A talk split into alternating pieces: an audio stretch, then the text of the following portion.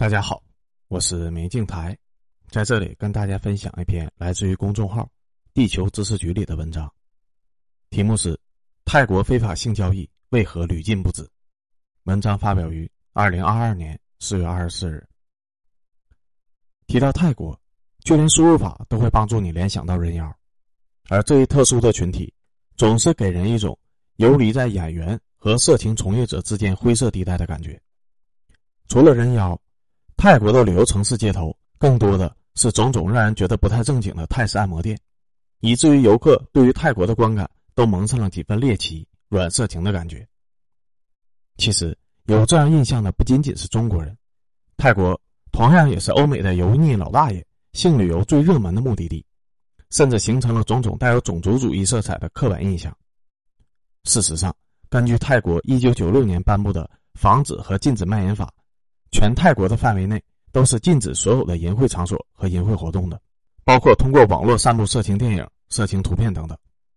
那么，极端严格的法律和人尽皆知的现实之间的鸿沟究竟是怎么形成的呢？藏污纳垢的表象背后又有怎样的无奈和悲剧呢？泰国色情业的渊源与奴隶制有分不开的关系。一三五一年建立的阿瑜陀耶王朝，其统治集团是军事贵族阶级。他们实行的类似于种姓制度的萨克迪纳制，不但阶级高度不平等，性别同样不平等。贵族男性拥有三类妻子：第一类为主妻，第二类为次妻，第三类为奴妻。奴妻可能是掳掠至占领区，也可能源自购买或者抵债。他们的地位低下，如同财产，可以被主人买卖、殴打，甚至交换奴妻也被视作贵族之间联络感情的方式。随着泰国经济的发展，特别是19世纪中后期出现了大米出口潮，曼谷等城市涌入了大量的男性劳动力和外国的商人，他们中的很多人不会常住，也不会带来女眷，更没有奴妻满足性欲。在一些小巷子中，部分贫苦的女性逐渐满足了这部分人的需求。当时的泰国是一个宗教氛围浓厚的上座部的佛教国家，佛教的轮回理论。本意是劝人积德行善的，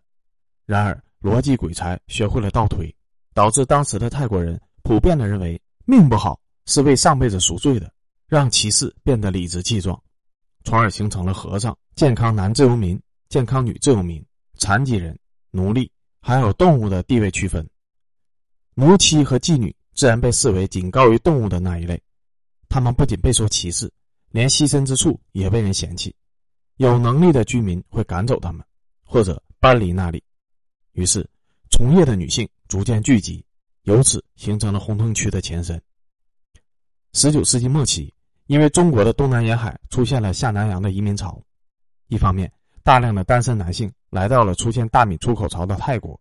刺激了性交易的需求；另一方面，也有不幸的女性被骗到了泰国从事性交易。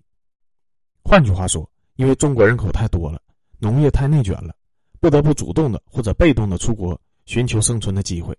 因此，泰国色情业的早期发展也有中国移民的血泪。二十世纪初，拉玛五世国王当政以后，主动的向西方学习，推动了近代化的改革，废除了奴隶制度。然而，受制于低下的治理能力，剧烈的社会变革不但没有帮助到那些奴隶，反而使他们变成了改革的牺牲品。在缺少女性工作岗位的环境中。他们中的不少人无依无靠，不得不选择沦落风尘。所以，泰国的色情业从源头处便带有奴隶制的残留，从业者的地位低下，长期的不被社会的主流接纳，成为了幽灵般的边缘人。一九二九年，泰国经济受到了经济危机的冲击，又导致了一波妇女以性交易补贴家用。到了二战时，日本驻军泰国带来了岛国的传统异能，相关行业爆炸式的增长。越南战争期间，泰国曼谷和芭提雅成为了美军的休假地，美金强大的购买力正式催熟了泰国的性服务业。随着上世纪八十年代泰国经济取得的进步，城市与乡村的贫富差距逐渐的拉大，城市化进程的加速，色情业的供给和需求都有所增长。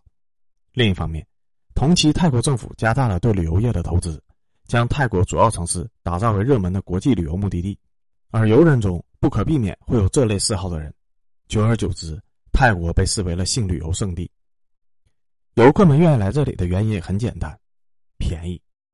二零一九年之前，在性交易合法的荷兰阿姆斯特丹，十五分钟的交易费用大概是五十欧元，相当于五十六美元；而在泰国，二十到三十分钟的价格为六百到一千泰铢，和十六到二十七美元。究其根本，不仅是因为两国的经济差距，更是因为阿姆斯特丹合法的红灯区通常地段不错，从业者的待遇不错，而且还要缴税。但是泰国的非法红灯区虽然明目张胆，但毕竟是非法的，而且与佛教道德观严重的违背。泰国的色情产业从运营到选址，再到从业者的待遇，都带着地下边缘的色彩，从而压低了成本。泰国漫长的海岸线上分布着不少优质的海滩、特色的美食、东南亚风情和似有似无的猎奇、色情的意味。对于购买力较强的欧美游客来说，意味着理想中的度假胜地。对于后起的东亚游客来说，这意味着性价比较高的新奇体验。因为这些因素相互促进，让旅游业成为了泰国经济中不可或缺的组成部分，而色情行业已经深深的融入了其旅游业中，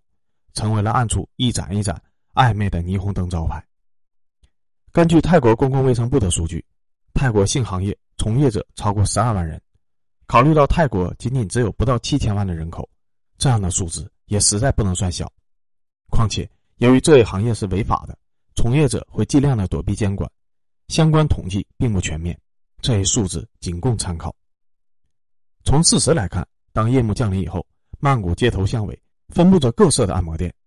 一些比较集中的地下红灯区，穿着短裙、热裤、高跟鞋、化着浓妆的女子毫不隐晦地打量着过往的行人，本土与外来的消费者流连其间，没有人能说清楚这个行业到底养活了多少人。又满足了多少人的欲望？很多女性从事性工作，就是为了履行对家庭的责任。在泰国社会的传统中，最小的未婚女儿通常要负责赡养父母。没有机会获得良好教育的贫家女性，被裹挟到城市化的进程之中。缺乏生存技能的他们，处在社会的边缘，或主动或被动的进入了这个行业。然而，这样的赚快钱的方式，就像毒品，一旦沾染，就很难再脱离。泰国社会对于性产业的依赖又何尝不是如此呢？泰国的社会环境既不允许它合法化、去污名化，在政府监督和规范下存在，又不能通过铁腕手段限制其存在，将它的影响力限制到最低。超高标准的道德观念无力的规范嫖客，却让从业者成为了社会假装他们不存在的人。结果，性产业在泰国成为了三不管地带，最终发育为在黑暗中野蛮生长的畸形怪物。二零一八年一月初，曼谷洗浴中心《维多利亚的秘密》被泰国的特案厅突击审查，发现这里不但涉及淫秽色情，而且还存在胁迫未成年卖淫的问题。浴场的老板瓦哥等重要的犯罪嫌疑人被当场抓获，一百一十三名从事性交易的少女获救，其中缅甸籍九十六人，老挝籍十一人，泰国籍四人，中国籍两人，他们平均的年龄不到十八岁。最小的仅十二岁。从这一起案件可以看到，泰国色情业猖獗背后的种种阴暗元素：明明有能力精确扫黄的警方，暴力胁迫的黑恶势力，失足的未成年人，身世飘零的外籍女性，麻木不仁的嫖客。泰国色情业背后的跨国犯罪网络可以管窥。泰国毕竟是一个佛教国家，主流的价值观比较保守，行业从业者备受歧视和压迫，所以近年来。泰国本土从业者占比有所降低，然而泰国的地理位置非常的优越，其旅游配套设施、美誉度和性产业的成熟程度都大大高于周边国家。其邻国缅甸政局不稳，老挝、柬埔寨经济增长乏力，大量的劳动力前往泰国打工，自然也就接棒泰国人，成为了性从业者的生力军的主要来源。他们中不少人是被以各种的名义骗到泰国的，还有涉及人口买卖。被妓院老板以几百美元的价格购买，从良家女性向从业者转换的过程中，往往会涉及暴力胁迫。就像泰国大企业的背后，往往都有军方大佬的背影；泰国按摩院的背后，往往也有黑恶势力以及腐败警察的站台。从业者的血汗钱有多少要给他们上供，而他们会不会借助权力、暴力剥削性从业者，都很值得推敲。正是因为缺乏监管，而且竞争激烈，人性中最见不得光的那一面，在泰国性行业中被暴露的淋漓尽致。最恶劣之处便是，泰国是未成年人性交易最猖獗的地方。近年来，这一有利可图的行业也开始出现了大鱼吃小鱼的情况。本地黑帮固然可以在女人堆里称王称霸，但是面对来自日本、俄罗斯的跨国有组织的犯罪集团，就显得过于善良淳朴了。后者的跨国人口贩运团伙正在泰国快速的发展，如果不加以干预，未来俄罗斯和东欧的受害者也会逐渐向泰国聚集。随着新冠大流行，泰国的旅游业备受打击。其色情行业更是遭遇了地震，从业者不得不转行。即使如此，我们也不能寄希望于疫情消灭色情业，因为泰国的经济结构在游客中心的定位，从业者习惯的生活方式不会改变的，政府和社会对于色情业的态度也不会改变。登徒子们为了满足欲望，丝毫不会在意社会影响的低下道德水平也不会改变。泰国的色情业恐怕会长期的存在，而且。会长期的畸形下去。